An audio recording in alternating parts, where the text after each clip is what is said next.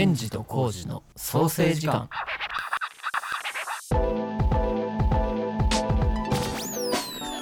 三原健二です。フレデリックのボーカルギターを担当しています。三原浩二です。フレデリックのベースを担当していますはい、えーこのポッドキャスト「ケンジとコウジの創生時間は」はい。えーうちら2人が音楽の話とか世間話美味しいスイーツの情報までい。ろいろなことを話す時間です、はい。えーフレデリックはですねえー神戸出身の4人組バンドでうちらは双子です。はい。で寿司屋でマグロばっかり食べるのが兄ケンジ。で炙りなんちゃらみたいなのを食べるのがコウジです、ね、なんかいろいろ変な情報が入ってきたけど。うん。美味しいスイーツの情報も話さへんし、俺は炙りなんちゃらあんま食べへんかそうやな。ウニばっか食べてる。ら そうやな。どちらかというとウニとイクラとか。軍艦ばそっっかり。ち系やから。炙りなんちゃら。美味しいけど。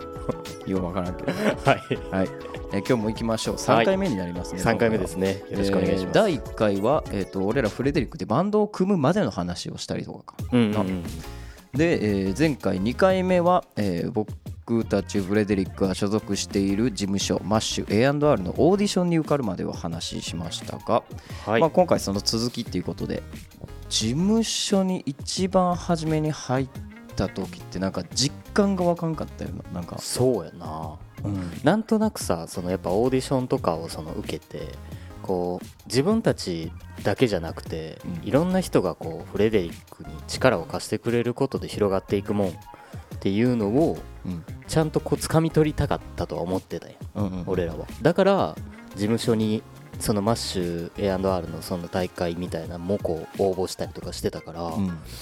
だから実際に入ってまあどう動いていくのかっていうのはまあまずその実際にやってみないとわからへうんんわけやんか、そうなんかでもその事務所に入るってさ、うん。その俺らからしたら事務所の中でこういうそのめデビューするまでのノウハウを持ってて、うんうんうん。そのあとは事務所もう俺たちは音楽だけ作って、うん。事務所がそうやって売り出したりするみたいなその別々の作業をしていくもんやと思っとったんやそ事務所に所属するって。あ。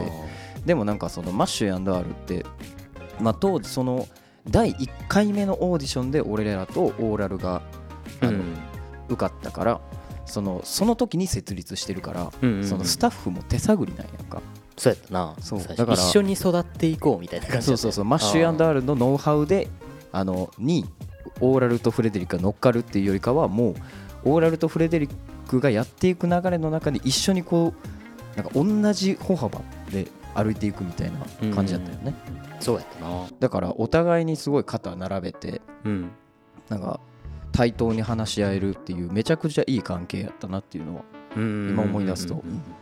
俺らがこういうことしたいですっていうのも全部面白がってくれるし。うんうん俺らじゃできないことはやっぱやってくれるしな。とかね。あフレデリックやったらこういう風にしたら面白いんじゃないかって逆に提案くれたりとか。うんうんうんうん。なんかバンドが面白くなっていく方向を一緒に考えることができてもうなんかあのー事務所に入った当初からすごいいい面白いなっていうのは感じてたかもっていうところで、えー、とそのマッシュ &R から、えー2014年入ってインディーズ版で「宇宙に夢中」っていうミニアルバムを出すんはい。ねでこの「宇宙に夢中」もそのフレデリックっていうバンドが全国に初めて CD を出します。アルバムミニアルバムとしてみたいな。うんうんうんところでじゃあ今のフレデリックっていうものの魅力を存分に伝えるアルバムにしようよっていうので制作始めたんやけどなんかそれも MASH の提案で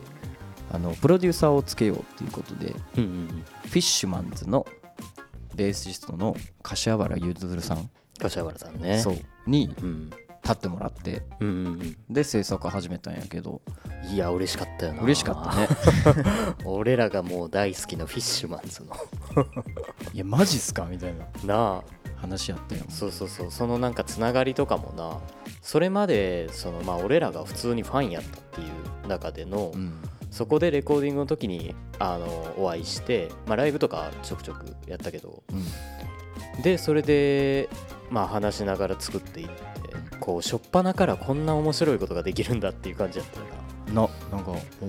だから俺すごいやっぱ事務所入ってこうやって宇宙に夢中をリリースすることになってでほんまにこうまあ地元関西からさあのまあ東京に出てきて、うん。でやっていってるわけやけどより一層その関西自体もさ、うん。あの自分たちなりの音楽を届けれるようになったし、うんでいろんなこう関西だけじゃなくて、うん。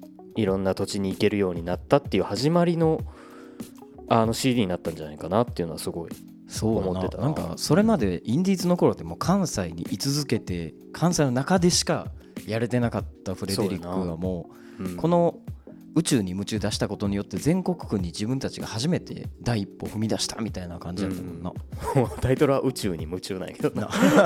宇宙まで行ってもうてんねんけど。インディーズの時点で宇宙に夢中っていうミニアルバムのタイトルかっこいいなと思ってたけどおもろいことしてるよ。な。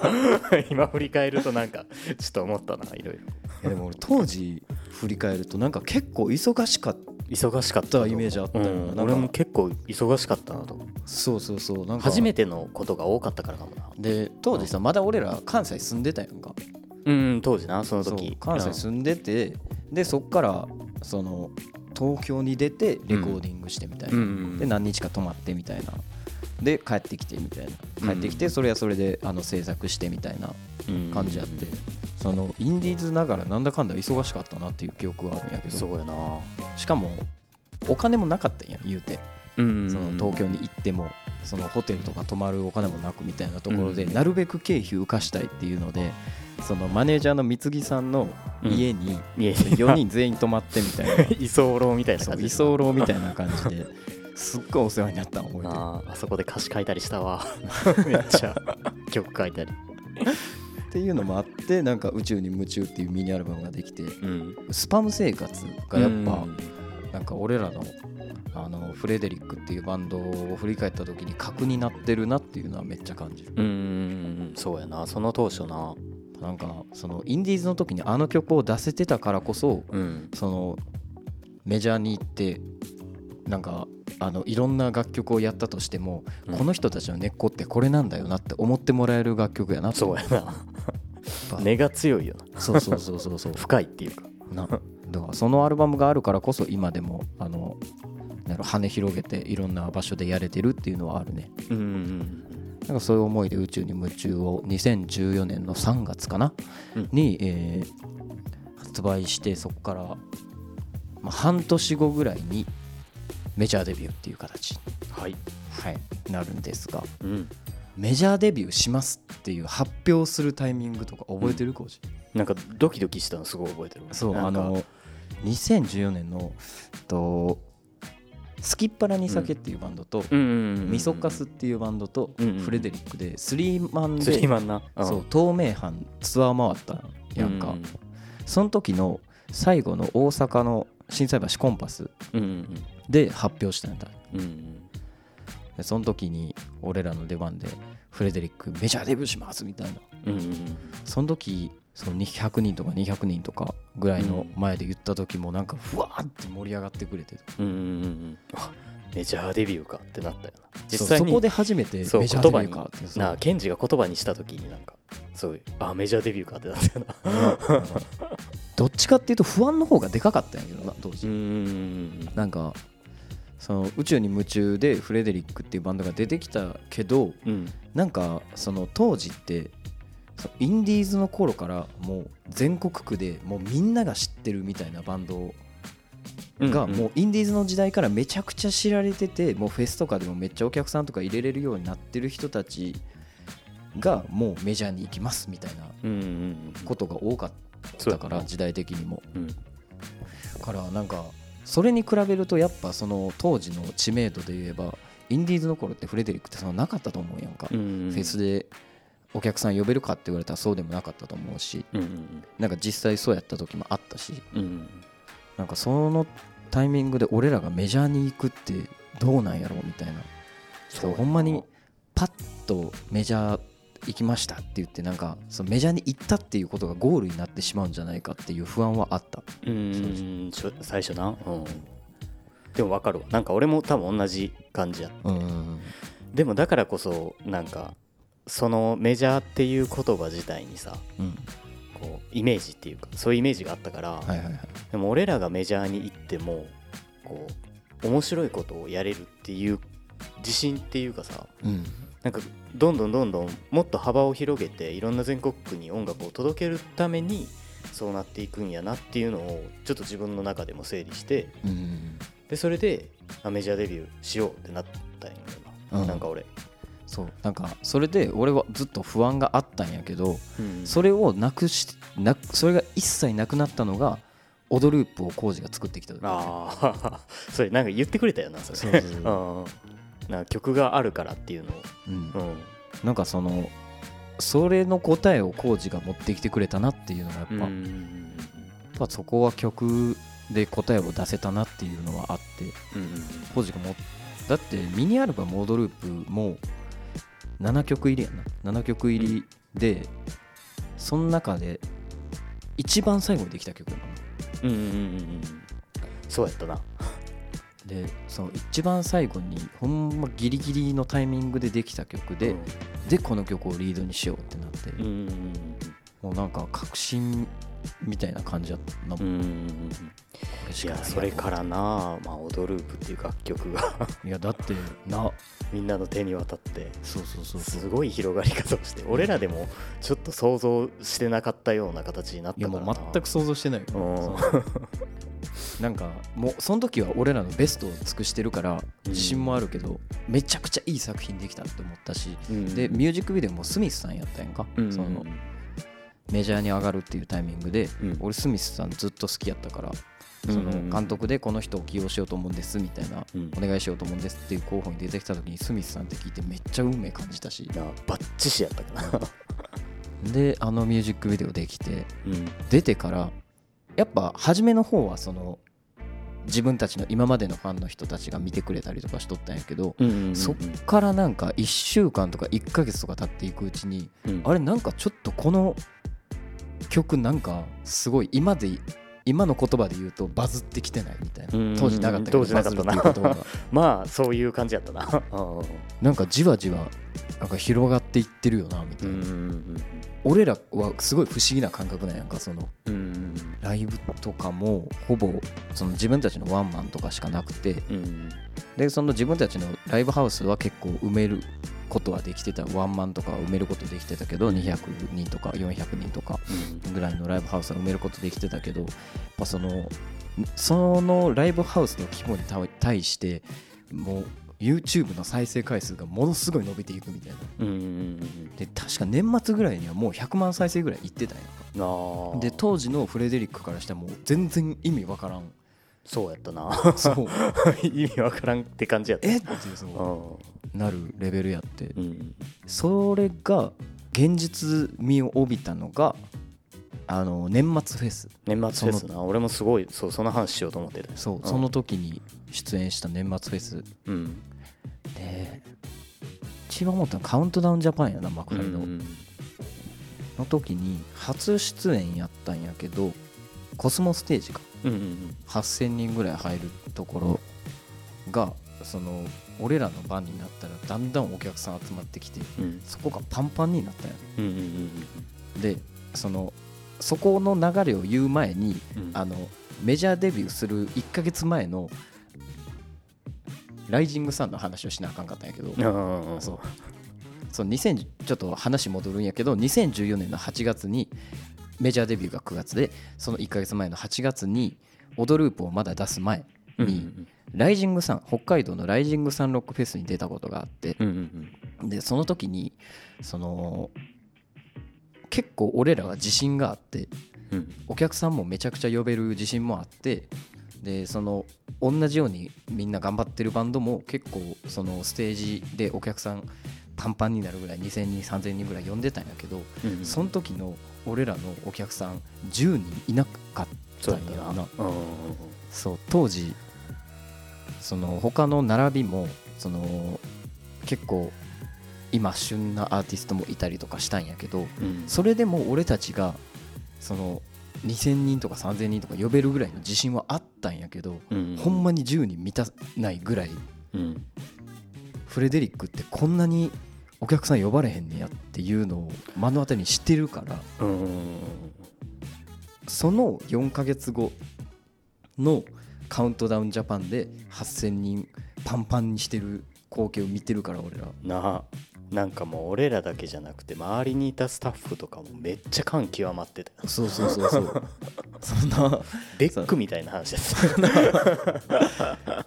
いや曲で世界が変わるっていうそういうことなんやっていう。いやーそういうことなんやって夢があるよな。なんか俺らはやっぱそういうのを見てるからなんかいつまでも音楽って何かを変えてくれるんだっていうことを思えるよな。うん。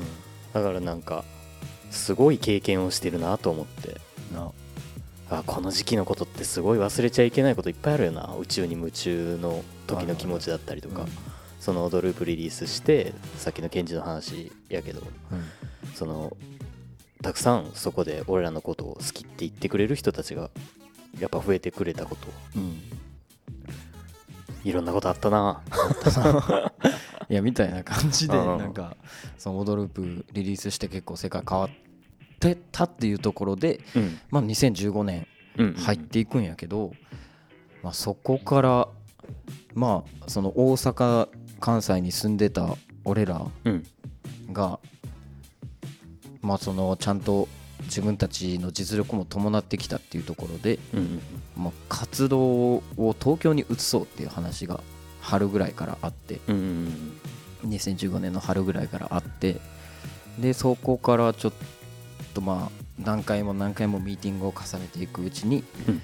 そのドラム当時のドラムのカズさんがそのちょっと話していいかなみたいな感じで、うんそのフレデリック俺とコーチとリュウジとカズさん4人で A スケッチの会議室でうん。